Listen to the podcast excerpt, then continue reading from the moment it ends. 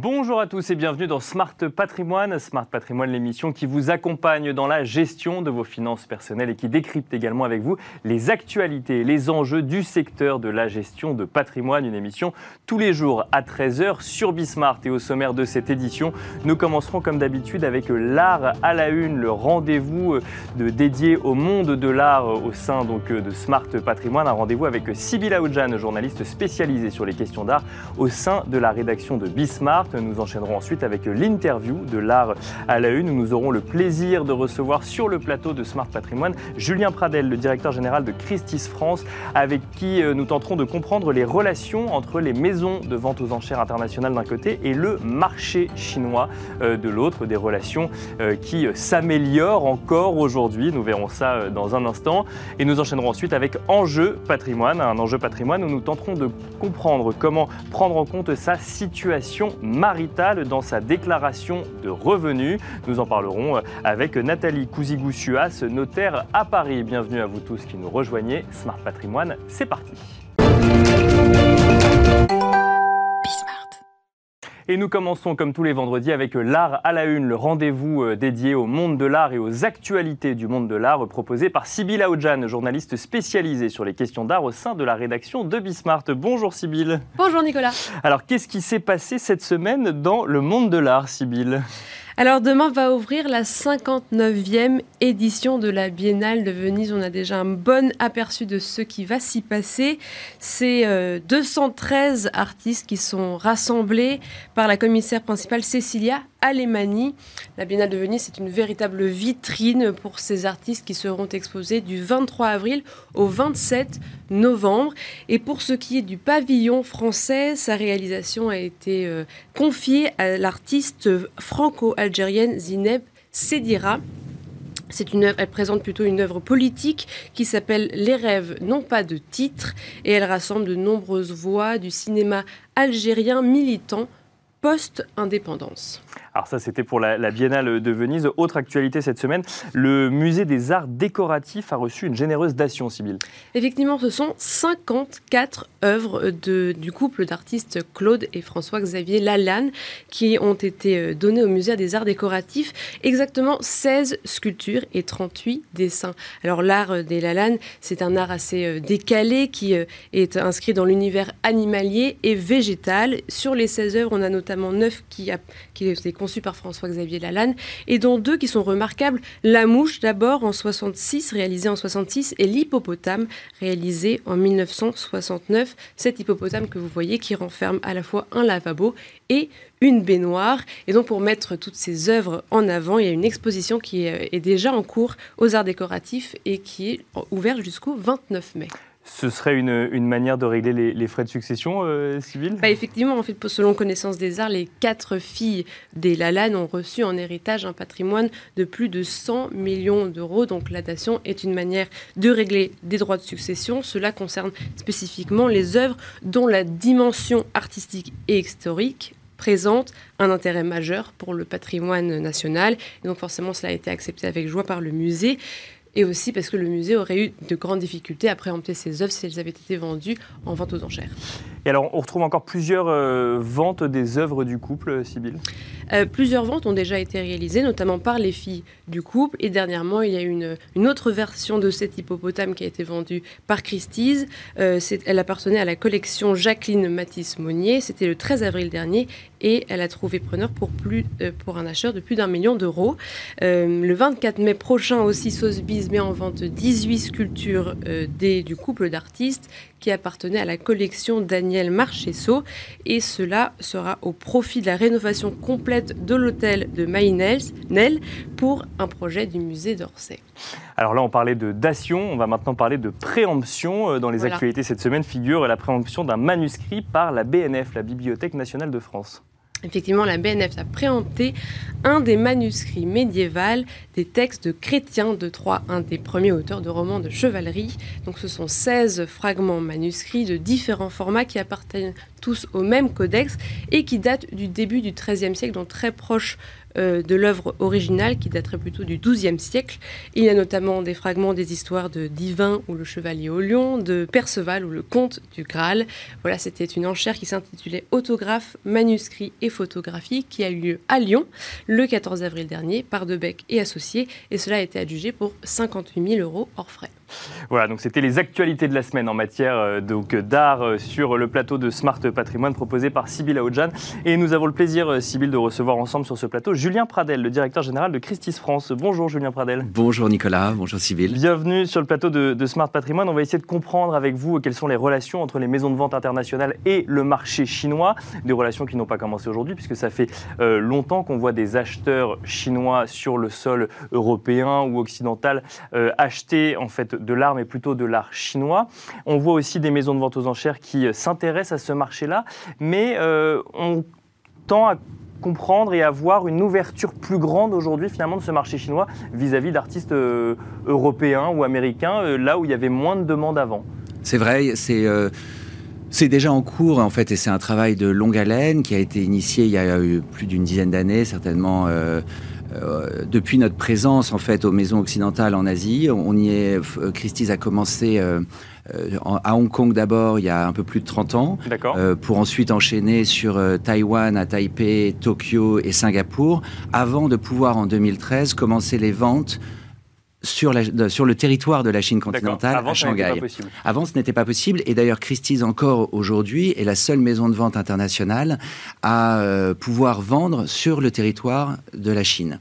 Euh, notre plateforme principale en Asie reste Hong Kong, puisque mhm. c'est vraiment une forme de hub, si vous me permettez l'expression, de, de, carrefour pour toute l'Asie, et où on voit vraiment les collectionneurs de, de, de, toutes les, de tous les pays d'Asie, mais également du monde, se retrouver lors de nos grandes ventes saisonnière au printemps et à l'automne. Euh, ça, ça, prend la forme en fait de grandes foires où on réunit aussi bien l'art asiatique, les produits de luxe et l'art occidental. Et vous avez raison. Au début, l'art occidental représentait certainement euh, quelques petits pourcents euh, de la quantité d'œuvres d'art qu'on mettait en vente et également en, en somme. On voit aujourd'hui que ça représente presque 30, 40, parfois 50% de nos ventes euh, saisonnières. Euh, c'est-à-dire que donc vous allez faire des ventes sur place et là ça va représenter 30 à 40% C'est ça. Lorsque nous mettons en vente euh, l'art occidental, il y avait une forme de. Lorsque nous le mettions en vente, il y avait une forme d'un petit peu de, de méfiance. Euh, à, votre, siège à Hong Kong À votre siège à Hong Kong ou en Chine, euh, à savoir est-ce que on propose le même prix que ce qui aurait été proposé mm. à New York, à Londres ou à Paris? Il y a une. les Chinois sont de, des businessmen avertis, d'ailleurs hommes et femmes, bien entendu, et, et, et donc donc vraiment euh, font leur euh, due diligence, font leur, euh, leur contrôle pour, avant d'investir, leur recherche, s'assurer que nos estimations sont en ligne avec les transactions qui ont pu avoir lieu sur de nouveaux territoires.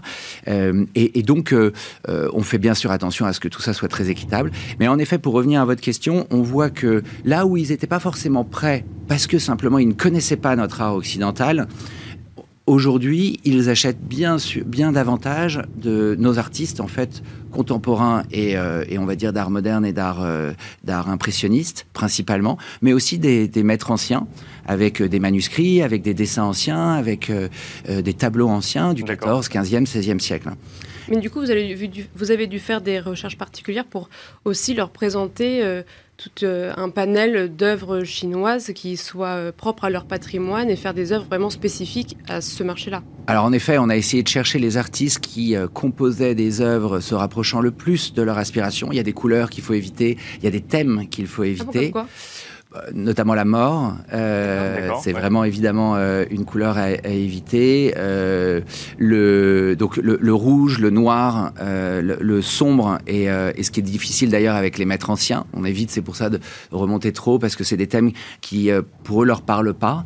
la calligraphie chinoise a beau travailler avec le noir, ça reste relativement aérien et, et, on va retrouver ça dans des maîtres d'art contemporain comme tiens Pierre Soulages, mhm. qui va pourtant travailler vraiment le noir, mais il y a un côté très graphique dans son travail qui va plaire vraiment euh, justement euh, à la clientèle chinoise. Euh, sinon, des, œuvres comme Chagall, Picasso, Monet, Rothko vont, ou récemment Basquiat. D'ailleurs, lors de notre dernière vente, là, en mars, dernier à Shanghai, on avait organisé une vente. Voilà. Bah, vous allez nous en parler un peu plus, du coup, justement, pourquoi est-ce que vous avez fait cette. vous avez organisé cette série de ventes entre Shanghai et Londres? Écoutez, ça nous paraissait en fait, après cette pandémie quand même difficile pour le monde entier, euh, un, une passerelle justement intéressante, euh, relier euh, finalement euh, la Chine où on a investi maintenant depuis 2000, enfin depuis 30 ans, mais réellement depuis 2013 où on a eu la, la, première licence internationale pour aller vendre là-bas. Oui, c'est-à-dire que, alors effectivement, Hong Kong, c'est un sujet géopolitique qu'on ne traitera pas aujourd'hui, mais c'est-à-dire que vous étiez autour et là, c'est la première vente que vous pouviez faire sur le sol chinois réellement. Alors, cette année, c'était la première depuis la pandémie, mais néanmoins, on a commencé en 2013. D'accord. C'est d'ailleurs l'année où moi je suis arrivé en, en Asie. J'y étais notamment allé pour développer l'empreinte de la maison sur la Chine continentale. On a ouvert, on avait déjà un petit bureau de représentation et on a ouvert des espaces de galerie et de vente qui nous ont permis vraiment de, de s'étendre et de marquer notre présence pour pouvoir mieux accueillir, servir et conseiller nos clients chinois et un peu réduire cette crainte qu'il pouvait y avoir envers les, occidentaux, euh, leur montrer en fait l'art occidental euh, bah, pour simplement que les, encore une fois les éduquer et ouvrir hein, finalement l'appréciation, leur expliquer aussi comment ça pouvait se marier avec leur intérieur. Et pour revenir à votre question, si vous me permettez, clairement l'idée elle était vraiment de euh, justement reprendre en reliant Shanghai à Londres pour vraiment créer ces ponts en fait dans le monde qui, qui font que le monde de l'art est finalement aussi bien à Shanghai, à Londres. On a notre série à Paris, euh, London to Paris. Euh, il y a euh, New York to London, où en fait on essaye vraiment de, de rapprocher les acheteurs et les vendeurs finalement d'œuvres d'art qui pouvaient pas voyager pendant ces, ces périodes-là. Et donc de faire ces ponts-là, c'était un petit peu l'idée. Ça a également été la première fois qu'on vendait une œuvre d'art à ce niveau-là, puisque je crois que le record était tenu par un Picasso. il y a maintenant 4-5 ans, vendu à Shanghai, j'entends. Oui, euh, mais là, c'est un, une toile de Jean-Michel Basquiat qui a remporté le, le, prix record de 9 millions 2, 9 euh, millions 2 de dollars US, euh, ce qui est assez, qui est assez remarquable. Et, et, bon, et d'autres d'autres artistes plus contemporains à des valeurs un peu plus raisonnables ont également trouvé preneur. On a vendu plus de 95% de la vente, ce qui est vraiment significatif dans un marché qui est quand même encore euh, difficile parce que nous on voit bien qu'en Occident le, la vie a complètement repris euh, depuis euh, après la, pandémie. En Chine ils sont encore complètement dans bah, leur notamment à Shanghai en plus pour le coup. Particulièrement. Donc on a eu beaucoup de chance. La vente s'est passée juste avant, mais juste avant qu'ils referment vraiment les les les, les, frontières. Mais néanmoins il y avait trois semaines de quarantaine. Le climat n'était pas à ce qu'il est aujourd'hui chez nous. Et quand on dit que le marché de l'art se tourne vers l'Est, est-ce que c'est un, marché en plus ou alors c'est des clients euh, des, clients qui vont être ne, qui ne seront pas nouveaux enfin qui étaient déjà là oui, qui, étaient déjà dans les maisons de Mais je comprends votre question, je comprends. Il y a les deux. Il y a réellement les clients qui achetaient, on va dire, que de l'art asiatique et souvent des produits de luxe, qui investissaient réellement dans la joaillerie, dans l'horlogerie, dans les grands vins et récemment dans les sacs à main. Euh, les sacs, notamment de la maison Hermès, ont un grand succès là-bas, et de, seconde main bien sûr. Euh, donc certains sont intéressés, grâce à l'investissement qu'on y mettait dans les tables rondes, dans les conférences, et dans notamment les réseaux euh, sociaux, à travers beaucoup de communication qui permettaient, qui pardon, de démocratiser l'accès à l'art occidental. Donc ces, ces, ces, collectionneurs se sont dit, bah, tiens, je vais diversifier mm-hmm. mon, mon patrimoine et en fait ma collection l'ouvrir en fait sur de nouveaux artistes. Et puis bien sûr, ça a parlé à de nouveaux acheteurs, nouveaux collectionneurs qui se sont et en fait en Chine c'est particulièrement vrai. Euh, il y a déjà plus de millionnaires que nulle part ailleurs, mais il y a aussi beaucoup de jeunes qui s'intéressent à l'art. Et, euh, et, donc d'aller chercher chez les moins de 30 ans euh, un intérêt vers ben, parfois des lithographies, mais aussi bien des œuvres d'art contemporaines qui sont parfois à des prix plus accessible en dessous de 10 000 euros, euh, mais aussi euh, entre 100 000 et, et 1 million. Euh, et, réellement, on se rend compte que on le voit dans le monde entier, mais c'est très vrai en, en, Chine continentale et en Asie en général. Le marché de, asiatique est quand même très vaste. Singapour est important, Taïwan très important, et bien sûr Hong Kong. Mais ça ne se fait pas du coup au dépens d'acheteurs situés autre part? Non, d'ailleurs on le voit, en fait, on a vendu l'année dernière pour un peu plus d'un milliard en Asie, et ça c'était exclusivement à Hong Kong, même si bien sûr les acheteurs venaient des, Bien sûr, de, de, toute, de, toute l'Asie et même des quatre coins du monde, parce que chaque vente est absolument internationale. Et on a vendu donc pour un peu plus d'un milliard, ce qui était un record, et, et plus de 50% par rapport à l'année précédente, euh, une, une, croissance de plus de 50%. Euh, et dans le monde, et ça, ça devient en supplément, les acheteurs asiatiques ont contribué pour plus d'un milliard six d'achats sur nos ventes internationales. Donc vous voyez, en dehors de l'Asie, les, Chinois, en fait, si on compte l'Asie et l'extérieur et le monde, ils ont donc contribué pour plus de 2,6 milliards d'achats sur l'année 2021. Et alors, une question peut-être plus euh, stratégie pour finir, il nous reste euh, quelques secondes, c'est les, acheteurs chinois, finalement, avec le développement des ventes en ligne ou autres, vous pouviez déjà les toucher depuis 2013 euh, euh, via des ventes en ligne. Pourquoi aller sur place, ouvrir un bureau et aller à la rencontre physique de, ces acheteurs? Bah, C'est la confiance, la relation qui a besoin d'être construite. Euh, comme je vous disais, en fait, c'est important. C'est comme pour tout le monde, mais pour eux peut-être particulièrement plus. Il faut créer cette relation, créer cette, confiance pour vraiment leur bah, pour, pour, leur donner envie, en fait. Et aussi ouvrir des, des, nouveaux horizons, ouvrir des possibles, leur expliquer comment ça peut se marier avec leur intérieur, comment ça peut faire sens dans leur collection parce qu'ils ont, ils peuvent, une fois que la confiance est établie et qu'il y a un lien, ils peuvent, ils vous expliquent ce qu'ils ont déjà, et donc nous, on peut les, les conseiller sur comment ça peut correct, euh, pardon, s'intégrer, euh, s'intégrer et compléter, pardon, excusez-moi, leur collection de manière intelligente euh, pour l'avenir. Et ils sont très intéressés à ça. Et je dirais une dernière chose, une des grandes parties qui nous a permis aussi d'ouvrir en fait la prise de conscience, la connaissance de la maison, c'est l'investissement dans le digital. Là-dessus, pour, pour ça, il y a deux plateformes en la toute première sur laquelle on a investi massivement, c'est WeChat, mhm. sur lequel on a développé des mini-programmes et, vraiment une, possibilité de service complètement intégré. Et on sait qu'on a plus d'un milliard de Chinois connectés par jour sur WeChat. Et le deuxième, c'est Red, qui est une nouvelle plateforme, euh, un, mix euh, de e-commerce et d'Instagram, où, où, il y a déjà, où on a déjà plus de 100 000 followers, ce qui est un record en à peine six mois, et où on voit déjà vraiment un, une vraie, un vrai développement. Merci beaucoup, Julien Pradel. Avec plaisir, merci de m'avoir invité. Je rappelle que vous êtes directeur général de Christie's France. Merci également Sybille Aoudjan, journaliste spécialisée sur les questions d'art au sein de la rédaction de Bismart. Et quant à nous, on se retrouve tout de suite dans Enjeu patrimoine. Comment prendre en compte sa situation maritale lorsque, dans sa déclaration de revenus et notamment lorsque l'on est en couple? C'est la question qui va nous animer aujourd'hui dans Enjeu patrimoine. Et nous avons le plaisir de recevoir pour cela sur le plateau de Smart Patrimoine Nathalie Cousigoussias, notaire à Paris. Bonjour Nathalie Cousigoussias. Bonjour, bonjour Nicolas, bonjour à tous. Bienvenue sur le plateau de, Smart Patrimoine. On est actuellement dans une période de déclaration fiscale en ce qui concerne l'impôt sur le revenu. Euh, un certain nombre de Français sont en couple sous différents, euh, différents euh, j'allais dire dispositifs, en tout cas sous différentes formes. Mhm. Euh, quand on remplit sa déclaration fiscale, qu'est-ce qu'on est obligé de faire? Comment est-ce qu'on doit faire lorsqu'on est paxé, par exemple? Commençons par le pax. Eh ben, pour le pax, mais aussi pour les personnes mariées, Nicolas, eh ben, on doit faire, on, forme un foyer fiscal au regard de l'administration fiscale.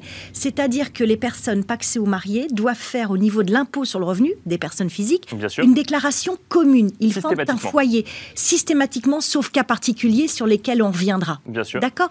Donc, en revanche, les concubins ceux qui vivent sans être mariés ni paxés ensemble, eh ben, ne sont pas, ne peuvent pas faire cette déclaration d'imposition commune. Alors comment ça fonctionne en fait quand on forme un foyer fiscal, c'est-à-dire marié ou paxé, Nicolas? Mhm. Il y a le système du quotient familial.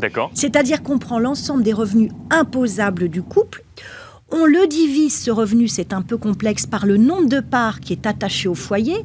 Par exemple, un couple marié avec un enfant, c'est deux parts et demie. Donc on divise par deux parts et demie. Ce montant obtenu est assujetti au barème progressif de l'impôt sur le revenu. On arrive au montant de l'impôt et qu'on remultiplie par le nombre de parts. Tout ça pour éviter, Nicolas, la progressivité du barème de l'impôt sur le revenu qui est progressif. C'est-à-dire pour éviter qu'en fait les tranches, les, les, gens ne voient en fait leurs feuilles s'envoler. C'est-à-dire pour éviter hein, le, la progressivité de l'impôt. Donc tout ça, Nicolas, c'est pour les couples mariés ou paxés. L'année du mariage ou du pax, on a encore la possibilité, mais pour la dernière fois, de faire soit deux déclarations d'impôt séparées, mhm. comme si on était célibataire, ou une déclaration commune pour le tout, même si on se paxe ou on se marie, à la fin de l'année. Plus tard dans l'année. Voilà, même le 31 décembre, parce que c'est la situation pour toute l'année qui compte. Donc pour les concubins, On n'a pas ça, Nicolas. C'est deux déclarations séparées. Mais alors, quel est l'intérêt, par exemple, si je reprends cette, cette, année où on serait en train de se marier ou de se paxer, de faire deux déclarations communes? Parce que si je comprends votre calcul, il est plus intéressant d'appliquer ce quotient. Euh, alors, bien sûr, Nicolas. Alors, c'est ce que je dis, moi, à mes couples que j'ai que le plaisir de rencontrer lorsqu'ils viennent euh, faire, se renseigner hein, chez le notaire pour se paxer ou se marier.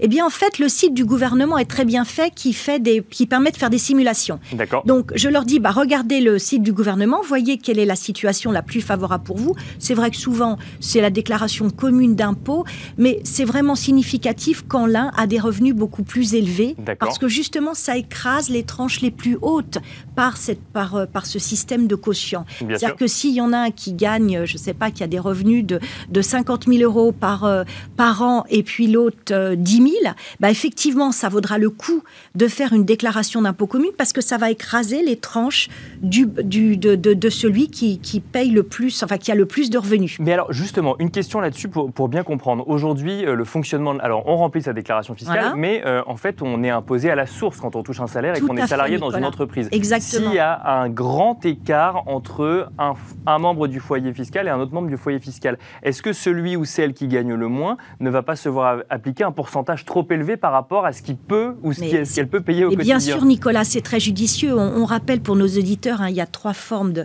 de, prélèvement. Enfin, il y a le taux neutre où on ne veut pas que son employeur connaisse les autres sources de son revenu. Bien sûr. Il, y a, il y a le taux euh, personnalisé où là, bah, l'employeur a l'ensemble des revenus, mais il y a aussi le taux individualisé qui permet pour chaque couple eh ben, de payer la cote-part d'impôt relatif au montant de, sa, de, de ses revenus. Que ça sera le même taux, ça sera le même montant pour l'ensemble du foyer, sauf qu'il y aura en fait une règle de 3 qui permettra à chacun D'accord. Eh ben, de payer, 50, 50, voilà, mais ils vont pas payer, voilà, exactement. Sachant que pour le coût, pour l'ensemble du foyer fiscal, ça sera le même montant in fine que si c'était euh, le taux personnalisé. Sauf que ce sera mieux réparti lorsque c'est un taux individualisé au prorata des revenus de chacun.